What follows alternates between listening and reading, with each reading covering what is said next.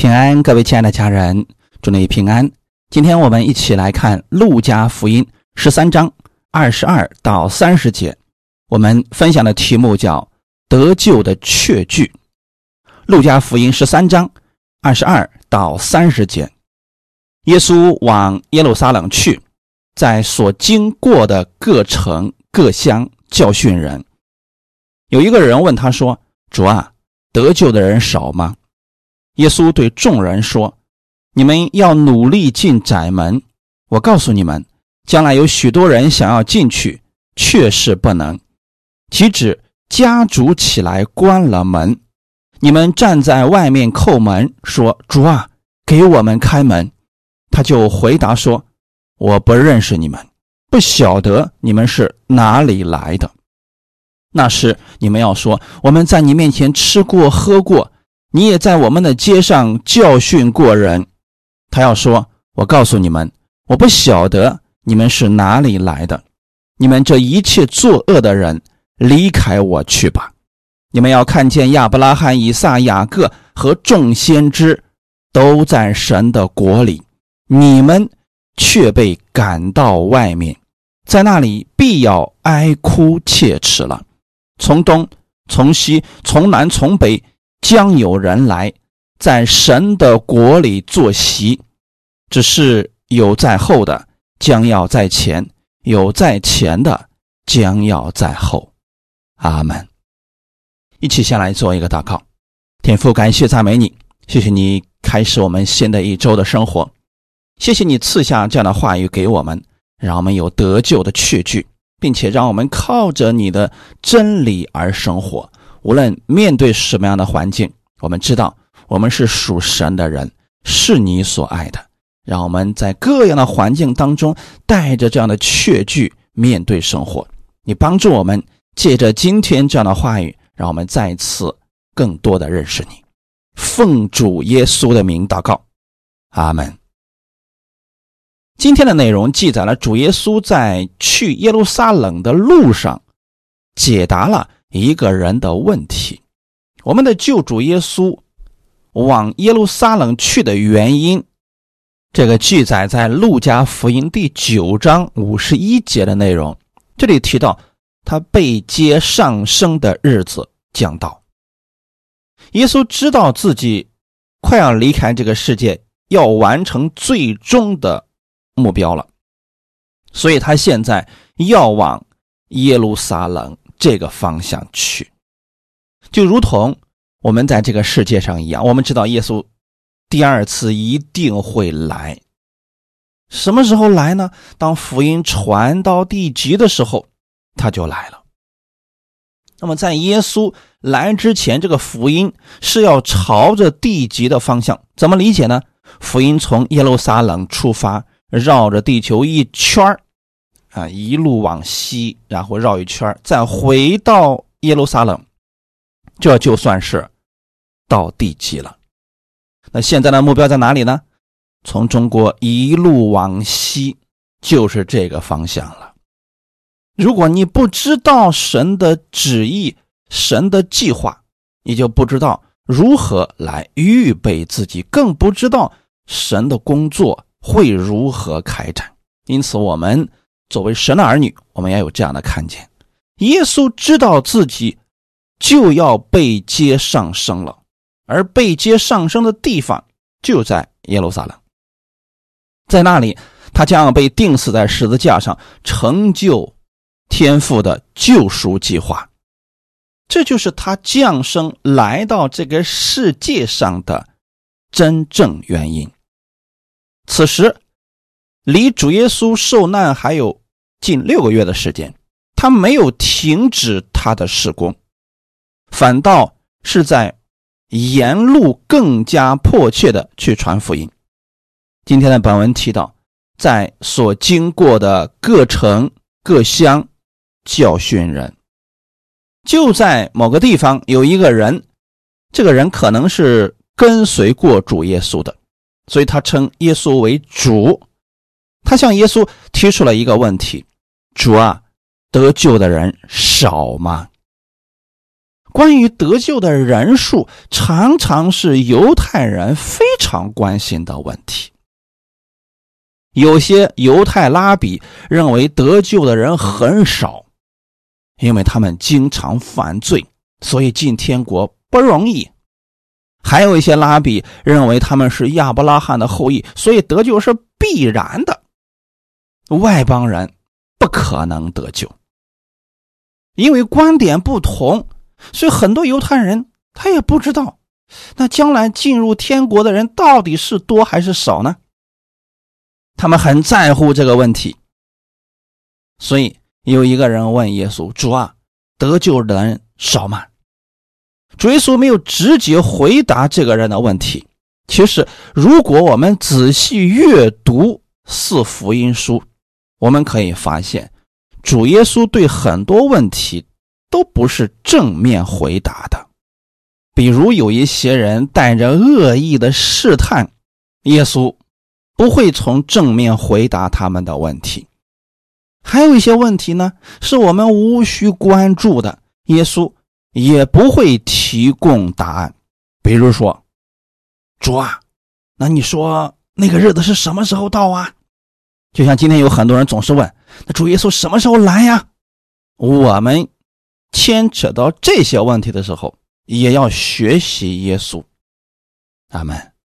当别人是试探的时候。我们不要直接回答，或者说别人所说的与真理不符合的时候，我们不必非得要回答。就比如今天的这个人的问题：得救的人少吗？得救的人数到底是多少？这是神的主权，无需我们关心。阿门，这是神的事情。这个人操心实在是太多了。我们要确定的是，我们是否在得救的人中。主耶稣对那些满怀好奇、希望获得答案的众人教导说：“你们要努力进窄门。”在这里，主耶稣并没有把窄门做进一步的解释。不过，我们都知道，所谓的窄门，就是指那唯一的。得救之门，耶稣基督。约翰福音十章七到九节，所以耶稣又对他们说：“我实实在在的告诉你们，我就是羊的门。凡在我以先来的，都是贼，是强盗。羊却不听他们。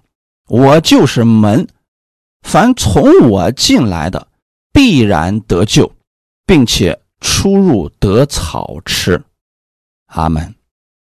这是耶稣教导我们关于得救的真理。这里说的非常的清楚，我就是羊的门。那谁是羊呢？当然指的是我们了。这是用比喻来说明得救。凡在我以先来的，都是贼，是强盗，羊却不听他们。你们中间要是有谁放过羊的话，就应该知道牧人和羊的关系非常的微妙。羊认得主人的声音，主人也认识他的羊。那晚上的时候呢，在以色列地区，羊进入羊圈之后，牧人就坐在羊圈的那个出入口上，当做门。到第二天的时候呢，这个牧人就站起来，把羊一只一只的赶出来。所以在这里，耶稣提到“我就是羊的门”，啊，说的是非常普遍的一个现象。那如果说现在羊还没回去呢，突然这个羊圈的出入口那儿坐着一个人，那要么是贼，要么是强盗。羊最聪明的做法。就是不听他们，无论这个人用什么样的方式去邀请、诱惑，羊不听就可以了。耶稣说的非常的清楚：“我就是门，凡从我进来的必然得救。”我们如何才能进入神的门呢？你要信耶稣，相信耶稣，你就必然得救，并且出入得草吃。羊需要的是草，而在主的门里边，他会供应羊所需要的一切。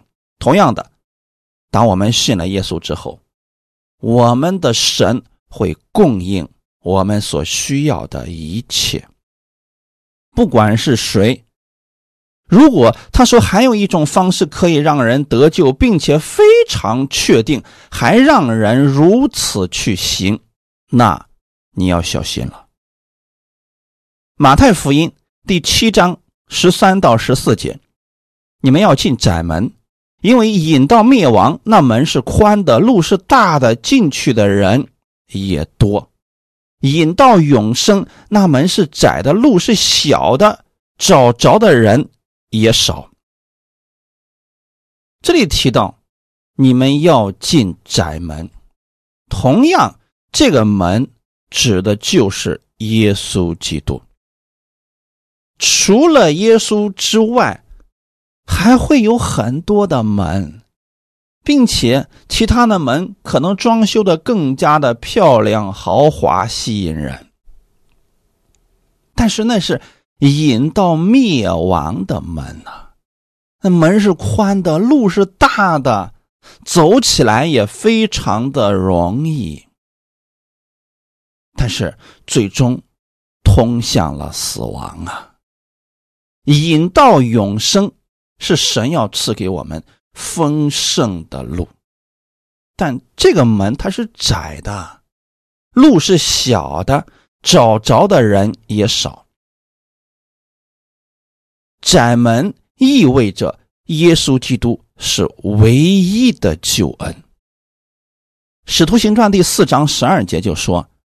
除他以外，别无拯救，因为在天下人间没有赐下别的名，我们可以靠着得救。阿门。这里就说的非常的清楚，除了耶稣基督以外，没有拯救了。你若是想得着永生，想进入神的国，必须靠。耶稣基督在天下人间，你想靠着除了耶稣之外的名，想靠着这个得救，绝无可能。所以这里说的非常的清楚，我们在得救的事情上一定要明白了。不管别人说的多么的有理，听起来多么的顺理成章，你不要信他。因为除了耶稣之外，没有拯救了。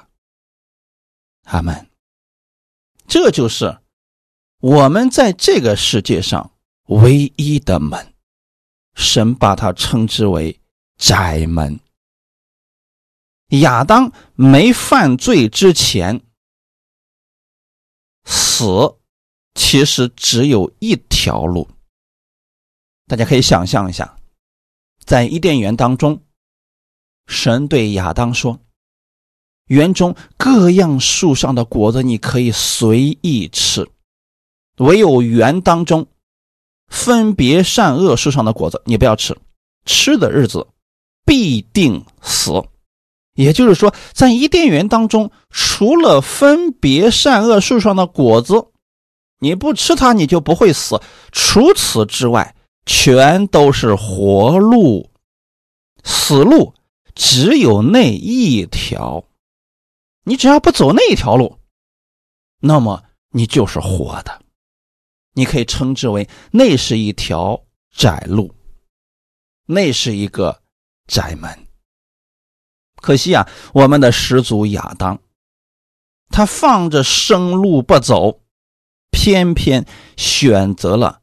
那一条死路，当他进入那条死路之后，从此死亡之门被打开了。进入这个门之后的世界是一个咒诅的世界，那就是我们现在所看到的世界。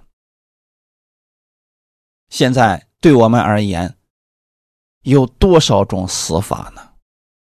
有多少条死路呢？太多了。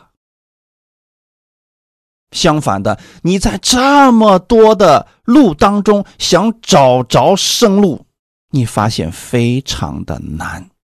这个世界的道路有千万条，你如果找不着那一条生路，其他的全是死路。我可以非常负责任的告诉大家，生路只有一条，那就是信耶稣。阿门。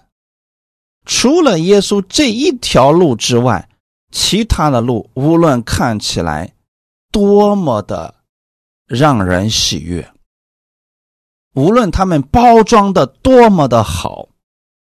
那都是死路，你会发现这个世界上的路是越修越宽，但耶稣的路就是那一条路，是窄门，是小路。人不要妄想还有别的途径可以进入天国，这不可能的。任何的宗教都不可能让人得救，我们所信的也不是什么宗教。乃是耶稣基督。今天有不少的教会错误的理解了因信称义的真理，他们把这个伟大的真理贬低为只要你嘴巴里边宣告一下耶稣是基督就可以得救。也有不少的布道会牧师。用尽各种方式，或是诱导，或是鼓励，或是煽情，或是用末世论来吓唬人，做所谓的绝志祷告。在一些人看来，似乎做了一个绝志祷告，他就可以得救了。怎么可能呢？得救是人生命的重生，是过去旧的那个生命死掉了，新的生命在它里面。开始了，口是心非的感动是没有用的。路加福音十一章二十四到二十六节，乌鬼离了人身，就在无水之地过来过去，寻求安歇之处，既寻不着，便说：“我要回到我所出来的屋里去。”到了，就看见里面打扫干净，修饰好了。便去另带了七个比自己更恶的鬼来，都住进去。那人幕后的境况比先前更不好了。好，我们看这段经文：乌鬼怎么会离开人身呢？你要知道，乌鬼好不容易找到一个人可以住在里边，他是不会轻易离开的。那这个人被乌鬼附着之后，生活应该很痛苦的。当他找着了耶稣，应该是耶稣把这个人身上的乌鬼给赶出去了。你说这个人此时他信耶稣吗？他信了，他信耶稣能赶出他身上的污鬼。但是他信耶稣是基督，承认耶稣是他的救主吗？并没有。为什么呢？因为我们从后面的介绍就可以看出来，这个人他的里面的污鬼被耶稣赶出去了。已经打扫干净了，可是他里边并没有主人。二十五节这里提到，到了就看见里面打扫干净、修饰好了，但是只有屋子没有人，就说明圣灵并没有住在里面，他并没有接耶稣住在他的心里，他只是当时对耶稣所做的事情很感恩，仅此而已呀。所以呢，当那个乌鬼进去之后，又找了七个比自己更恶的鬼来，都进去住在那里。那说明什么呢？这个人的里面，现在七个更恶的鬼加上原来那个，那一共是八个鬼住在了他的里面。那个人从外表来看，情况比之前更糟糕了。可能有一些人在这就分辨不出来了，说他也去了教会了呀，哎，也好像做了绝志祷告了，并且我们从他里面都赶出鬼来了。啊，没过多久之后，这个人不来教会了，情况反而更糟糕了。是神把他丢弃了吗？不，不是，是他一开始就没有承认耶稣是基督。罗马书第十章第十节说：“人心里相信就可以称义，口里承认就可以得救。”这里先提到的是人心里相信。如果你心里不承认耶稣是救主，就算口里承认了，也不过是头脑方面的承认，这是很危险的。确实，得救和行为没有什么直接关系。但是信的是什么呢？我们到底怎么样才算是信了之后得救呢？相信自己是罪人，也相信耶稣在十字架上。为我们的罪流血牺牲，三天后从死里复活了，愿意让圣灵住在自己的里面，引导自己的人生。从此以后，我不再属于我自己了，我是属于耶稣基督的。耶稣是我的主，他是我的引导者，他的话语是我生活的标准。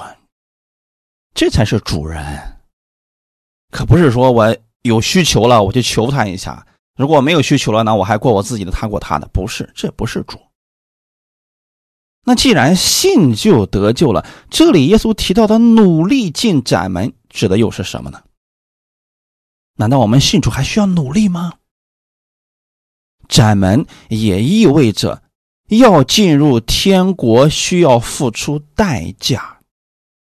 可能一讲到这儿，很多人不理解的说：“信个主要付什么代价呀？”当你想要信耶稣的时候，你周围会有许多拦阻和不一样的声音，此时人最容易摇摆不定。就算是一些信了耶稣的人，这种情况依然也会存在，因为你走了不一样的路。你周围的人可能不理解你，甚至会用异样的眼光看待你。比如，你信了主之后，你每天吃饭、祷告、遇事、求告神，还有听道等等这些事，在不信的人看来是无聊至极的事情，他们甚至会笑话你。努力一词是不是否定了救恩是神白白所赐的呢？是否意味着？得救需要靠行为努力呢？绝对不是的。救恩乃是神白白的恩典，得救不是靠行为，乃是借着信。若不是神的恩典，人无论如何努力，也不可能得救的。使徒行传十四章二十二节，保罗曾经说过：“我们进入神的国。”必须经历许多艰难啊！很多人就因着这一句话就认为啊，进天国不是那么容易的，那还得有好行为的。这里提到的是保罗传福音过程当中的艰难。虽然他是好意传福音给犹太人，但他们并不领情，反而逼迫保罗。好多次，差一点儿就被他们给整死了。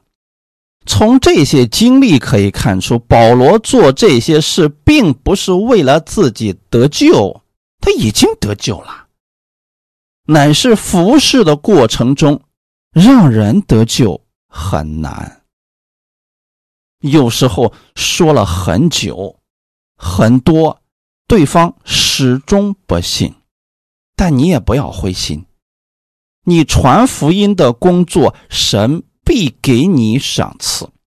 他们不信是他们的损失，将来的审判台前，他们无话可说。就拿我们今天的本文来讲，我们看一下二十五节。我告诉你们，将来有许多人想要进去，却是不能。及至。家主起来关了门，你们站在外面叩门，说：“主啊，给我们开门。”他就回答说：“我不认识你们，不晓得你们是哪里来的。”现在，我们把这个时期称之为恩典时期。恩典时期就是耶稣做好了救赎的工作，你只要相信他，就可以进入他的门。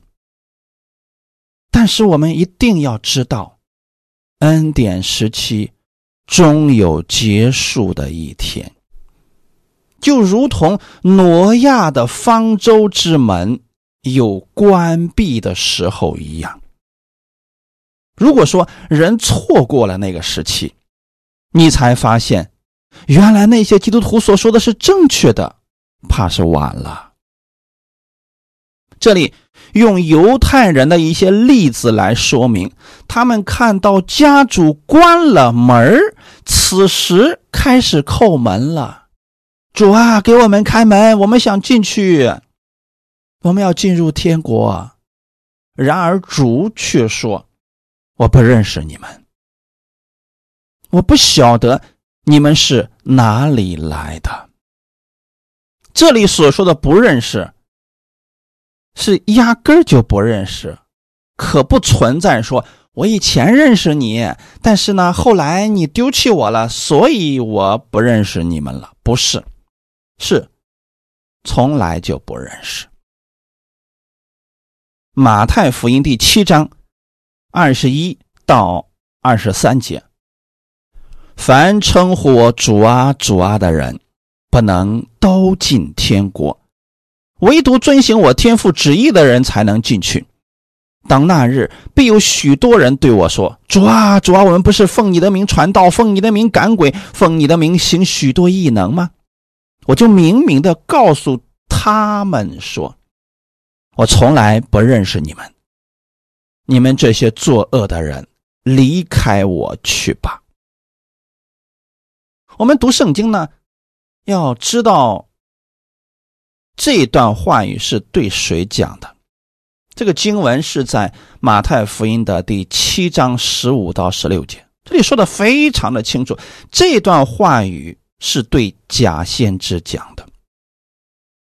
假先知也称呼主啊，主啊。但是假先知的特点是什么呢？外面披着羊皮，里面却是残暴的狼。从外表来看，他们像一只羊，但是里面的生命是什么呢？狼的生命。这说明他们里面的生命并没有改变。嘴巴上可以称呼主，但心里边并没有主。这就是假先知的特点呀。今天有很多的人，他们也在表面上称呼耶稣为主啊主啊，但心里边是不信神的，他不承认耶稣是主，他们只不过是把耶稣当作是一个宗教，利用宗教去辖制人、管理人罢了。这就是假先知的做法呀，他们假先知，他们用这种方式，可能也去传主的名，也用主耶稣的名去赶鬼，也能行许多的异能。你有没有发现，这些都是他们外在的行为，用耶稣之名传道。奉耶稣之名赶鬼，奉耶稣之名行许多异能，但是他们内心不信神。可能在这里有很多人就不理解了，说一个不信耶稣的人，怎么可以用耶稣之名去赶鬼行异能呢？感谢主啊！这我们一定要清楚啊！耶稣之名确实是有这个大能的。你若相信耶稣之名有这个能力，使用这个权柄也是可以的。但是人能用耶稣之名去做事情，他可以利用耶稣，不代表他会信耶稣，承认耶稣是主。我们一直在强调，什么叫做主啊？当我们承认耶稣是主的时候，那我们是什么呢？我们是仆人啊。当我们承认天父为父的时候，我们是什么呢？我们是儿子呀。儿子是要尊敬父亲、顺服父亲的话语的。那仆人呢，也是一样的。仆人他可以有自己的想法，但是当主人跟他说一件事情的时候，他要去听的，他要去遵行的，从心里边去遵行的。阿门。但那些假的呢？他心里边实际上并不承认耶稣是主。他们更多的是利用耶稣在帮他们做事情，最终的目的不是要宣扬耶稣的名，而是要宣扬他们的名，或者达到他们名利双收的目的。当然了，他们可以做的很完美。我们在这个地上。可能很难分辨出来，但是无论人如何伪装，耶稣看的是内心，就是里边有没有圣灵啊，这才是关键的部分。你外面可以伪装，但你里边的生命怎么伪装呢？就像明明是一只狼，就算把它套上羊皮。你把这个羊皮打开之后，它里边的狼就消失了吗？还在的。那我们如何去分辨呢？看他们所结的果子，就能认出他们来。所以马太福音七章十六节就提到：荆棘上岂能摘葡萄呢？其粒里岂能摘无花果呢？这么说的目的是什么呢？就他们生命的本质就是那个样子的，无论他如何的伪装，他的生命还是那样啊。比如说，你把一只猪打扮成羊的模样，你会发现他一叫出声音就露馅了呀，生命没有改变呀。所以耶稣对这些假师傅。假先知对这些不信的人说：“我从来不认识你们。”只是是这些人从来就没有把耶稣当成主，而且在耶稣看来，这些人是作恶的人。哈利路亚！很明显的例子就是犹太人，他们一直都称呼主啊主啊，但他们。很多人连自己所说的这个主是谁，他们都不清楚。当耶稣来到世界上的时候，他们不承认耶稣是主，就算种种例子、事实都证明了耶稣就是弥赛亚，他们依然不接受，把真正的主钉在了十字架上。他们靠的是什么呢？自己的行为。靠着行为夸口，想靠着行为得救，其实这条路是走不通的。接着看我们今天本文的二十六节到三十节。那时你们要说：“我们在你面前吃过喝过，你也在我们的街上教训过人。”他要说：“我告诉你们，我不晓得。”你们是哪里来的？你们这一切作恶的人，离开我去吧！你们要看见亚伯拉罕、以撒、雅各和众先知都在神的国里，你们却被赶到外面，在那里必要哀哭切齿了。从东、从西、从南、从北，将有人来在神的国里坐席。只是有在后的将要在前，有在前的将要在后。当这些人。去叩主的门，主对他们说：“我不晓得你们从哪里来的，啊，你们这些作恶的人，离开我去吧。”但是他们呢，不死心呐。这个时候，他们就拿出来了自己得救的确据。他们的确据是什么呢？二十六节，他们说：“我们在你面前吃过、喝过，你也在我们的街上教训过人。”好，我们看看这点。我们在你面前吃过、喝过，指的是什么呢？或许他们过去曾经在一间教会当中，或许他们曾经一起吃过圣餐，一起服侍过，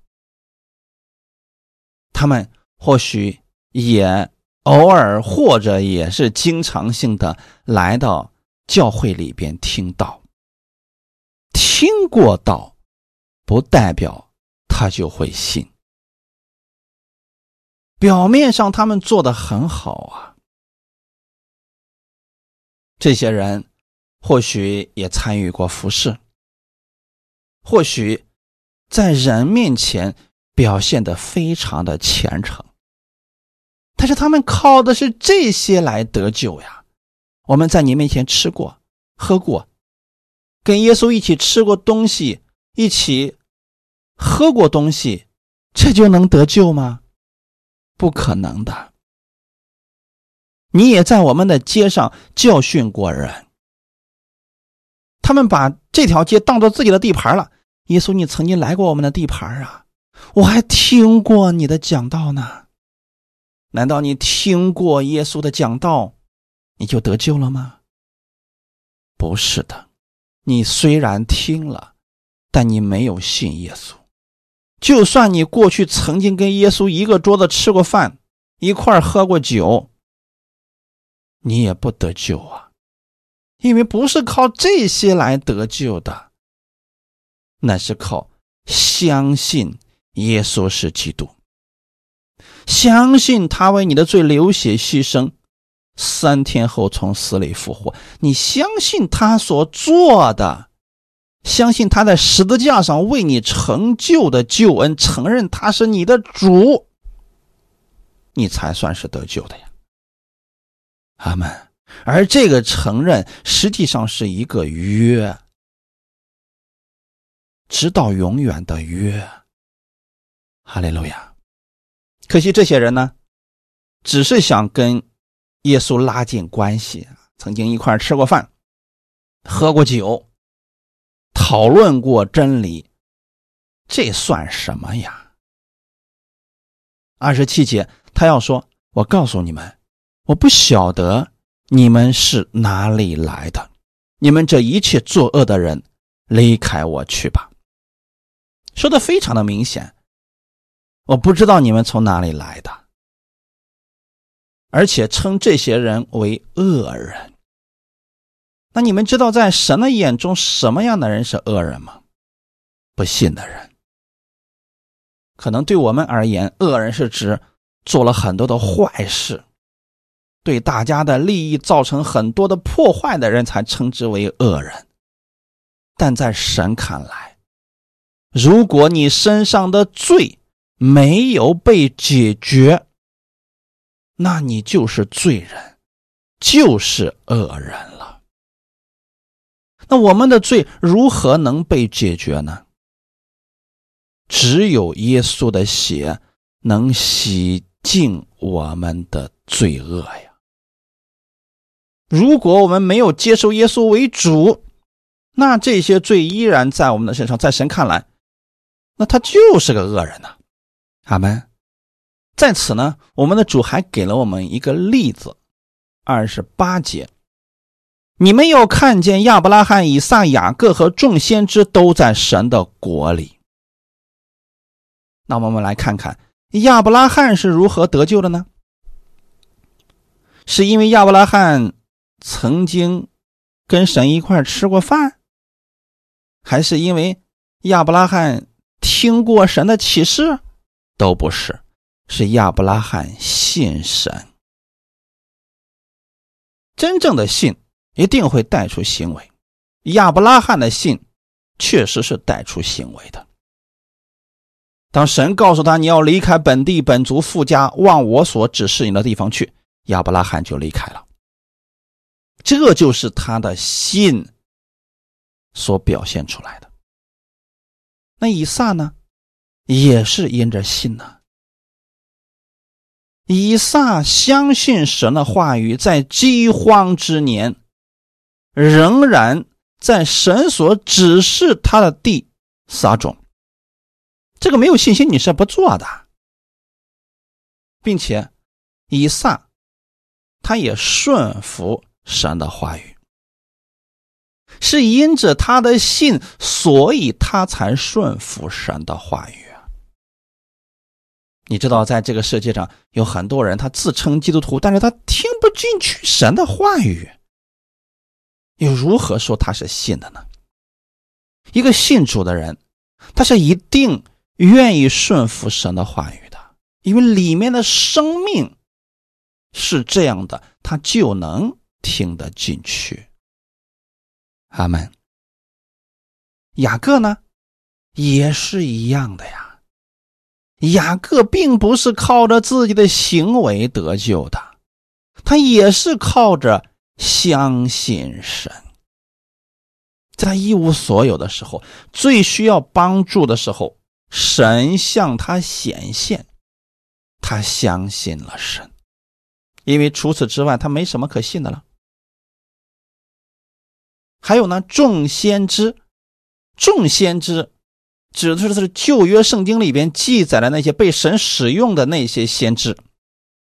有没有发现这些先知无论在多么艰难的环境当中，他们都坚持去讲神的话语，而他们自己呢，也是按照神话语去行的。在先知时代。这些先知们其实是顶着非常大的压力的，因为当时的以色列百姓偏行歧路。你在众人都走错路的情况之下，你告诉大家你们走错了。可是，在这个世界上呢，人们有一种观念，就是大多数人走的路都是正确的。那个时候，先知所走的路。是小路，是极少的人去走的，所以先知们的下场都不好。他们说出来了神的真理，结果大家都不认可，羞辱先知，杀害先知，都认为他们是错的。但是我们透过今天神的话语来看，谁是正确的呢？众先知的话是正确的，阿门。而那些杀害先知的人呢？他们走错了路啊！现在到了耶稣时代也是这样啊。大多数的人都走错了路，耶稣给他们指明了生命之道，这些人不接受。还靠着自己的行为夸口，认为自己所走的路是正确的。弟兄姊妹，我们真的可以发现一个规律的：一个属神的人，他的耳朵是打开的，通常他是有聆听的心，能听进去别人跟他所说的，他会去反复思考，反而。是那些骄傲的人，没有生命的人，他们总觉得自己是最厉害，自己已经懂得了一切天机，自己已经知道了所有的一切，他能轻易的否定其他所有人所说的一切。这些人其实往往是错的比较离谱的。感谢主啊，在这里我们看见耶稣对这些自以为是的人说：“你们被赶到外面，在那里必要哀哭切齿了。”那指的是什么地方呢？就是地狱啊！他们被神丢弃了。神说这些话语是要成为我们的借鉴。如果你现在还没有信耶稣，心里边并没有认为耶稣是你的主，我鼓励你从心里边相信耶稣是主吧。真正的信会让你看到耶稣的美好，并且愿意跟随他，在不知不觉当中，你的行为会越来越像耶稣。你的身上会越来越多的彰显耶稣的荣耀。阿门。越到末后的日子，麦子和稗子就会被分开。不信主的人越来越讨厌耶稣，信主的人越来越喜悦耶稣，越来越有盼望。那最终的结果呢？是有一些人完全被神丢弃，有一些人得着了神的荣耀和赏赐。二十九节，从东从西从南从北，将有人来在神的国里坐席。感谢主，这是指所有信耶稣的人，将来有一天要在神的国里坐席。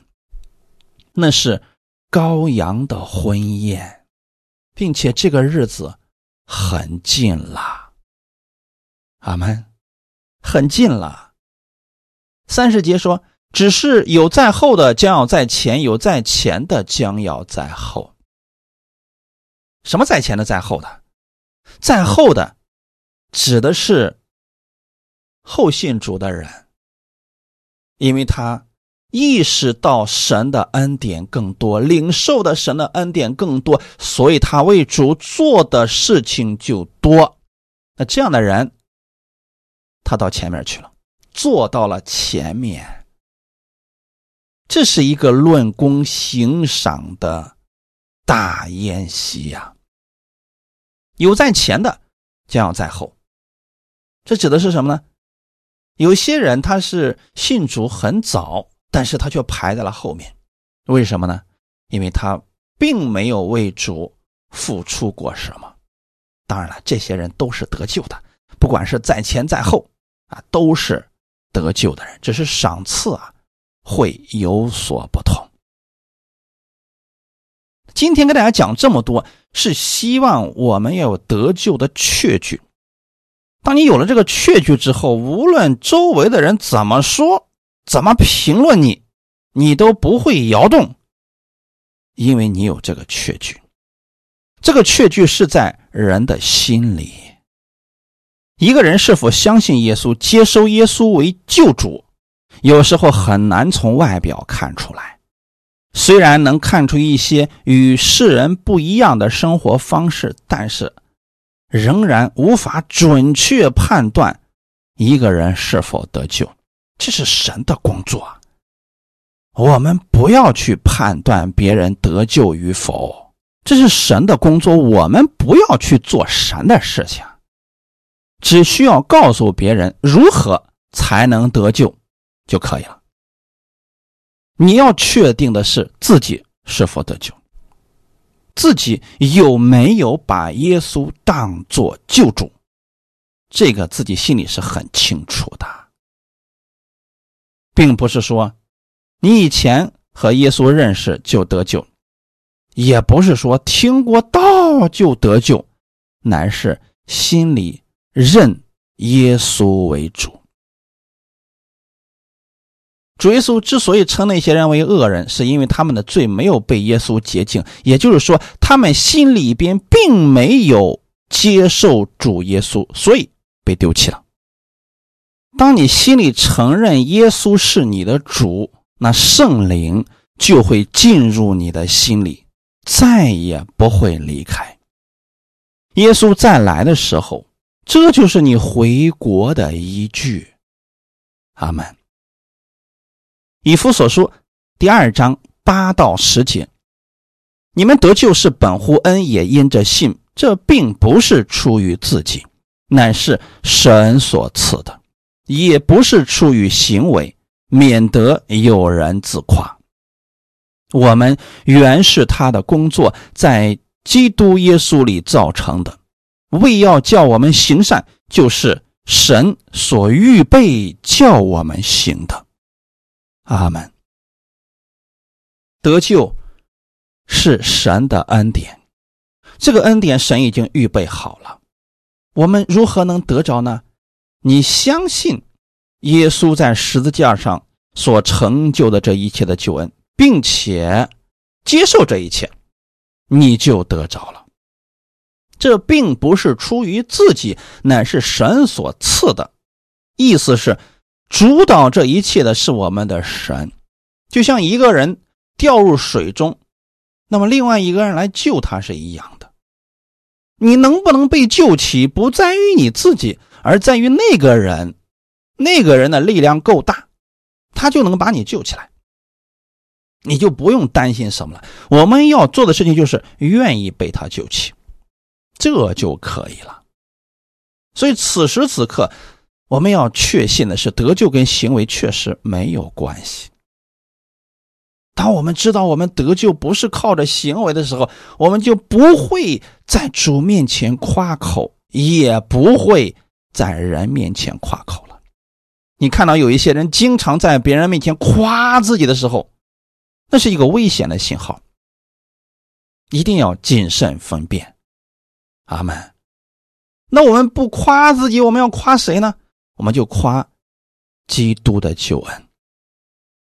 当我们越来越多的明白神的救恩的时候，我们要效法基督而生活，因为我们就是他的工作呀。耶稣回去了，但他的工作并没有停止啊。